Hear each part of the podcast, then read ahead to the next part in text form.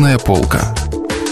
Читаем разумное, доброе, вечное. Радио «Комсомольская правда». Антон Павлович Чехов. Роман с контрабасом. Продолжение. Читает Евгений Жуковский.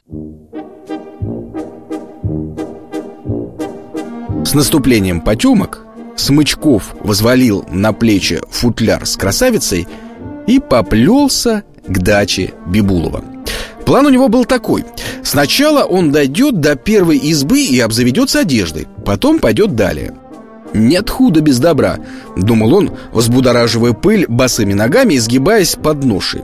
За то теплое участие, которое я принял в судьбе княжны, Бибулов, наверное, щедро наградит меня. «Сударыня, удобно ли вам?» — спрашивал он тоном кавалер Галант, приглашающего на кадриль.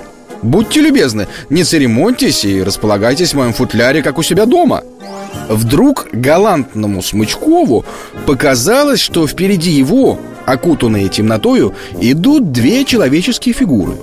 Вглядевшись пристальней, он убедился, что это не оптический обман.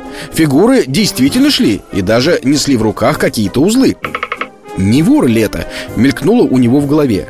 Они что-то несут. Вероятно, это наше платье. Смычков положил у дороги футляр и погнался за фигурами. «Стой!» — закричал он. «Стой! Держи!» Фигуры оглянулись и, заметив погоню, стали улепетывать. Княжна еще долго слышала быстрые шаги и крики «Стой!» Наконец, все смолкло. Смычков увлекся погоней, и, вероятно, красавице пришлось бы еще долго пролежать в поле у дороги, если бы не счастливая игра случая. Случилось, что в ту пору по той же дороге проходили на дачу Бибулова товарищи Смычкова, флейта Жучков и кларнет Размахайкин. Споткнувшись о футляр, оба они удивленно переглянулись и развели руками. «Контрабас», — сказал Жучков. «Ба, да это контрабас нашего Смычкова, но как он сюда попал?» «Вероятно, что-нибудь случилось со Смычковым», — решил Размахайкин. «Или он напился, или же его ограбили». Во всяком случае, оставлять здесь контрабас не годится. Возьмем его с собой. Жучков взвалил себе на спину футляр, и музыканты пошли дальше. «Черт знать, какая тяжесть!» — ворчал всю дорогу флейта. «Ни за что на свете не согласился бы играть на таком идолище! Уф!»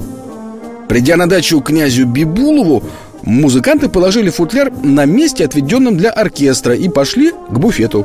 В это время на даче уже зажигали люстры и бра. Жених, надворный советник Лакеич, красивый и симпатичный чиновник ведомства путей сообщения Стоял посреди зала и, заложив руки в карманы, беседовал с графом Шпаликовым. Говорили о музыке. «Я, граф, — говорил Лакеич, — в Неаполе был лично знаком с одним скрипачом Который творил буквально чудеса вы не поверите, на контрабасе на обыкновенном контрабасе он выводил такие чертовские трели, что просто ужас. Штраусовские вальсы играл. Полностью, это невозможно, усомнился граф. Уверяю вас, даже литовскую рапсодию исполнял. Я жил с ним в одном номере и даже от нечего делать выучился у него играть на контрабасе рапсодию Листа. Рапсодию Листа? М -м, «Вы шутите? Не верите?» Засмеялся Лакич «Так я вам докажу сейчас Пойдемте в оркестр» Жених и граф направились к оркестру Подойдя к контрабасу Они стали быстро развязывать ремни И... О, ужас! Но тут, пока читатель, давший волю своему воображению, рисует исход музыкального спора, обратимся к Смычкову. Бедный музыкант, не догнавший воров и вернувшись к тому месту, где он оставил футляр, не увидел драгоценной ноши. Теряясь в догадках, он несколько раз прошелся взад и вперед по дороге и, не найдя футляра, решил, что он попал не на ту дорогу. «Это ужасно!» — думал он, хватая себя за волосы и леденее. «Она задохнется в футляре! Я убийца!» До самой полуночи Смычков ходил по дорогам, искал футляра, но под конец выбившись сил, отправился под мостик. «Поищу на рассвете», — решил он. Поиски во время рассвета дали тот же результат, и Смычков решил подождать под мостом ночи. «Я найду ее!» Бормотал он, снимая цилиндр и хватая себя за волосы. «Хотя бы год искать, но я найду ее!»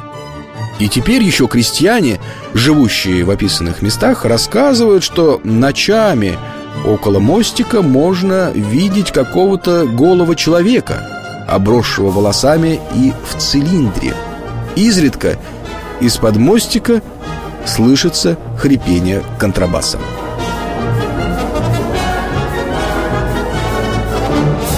У микрофона был Евгений Жуковский.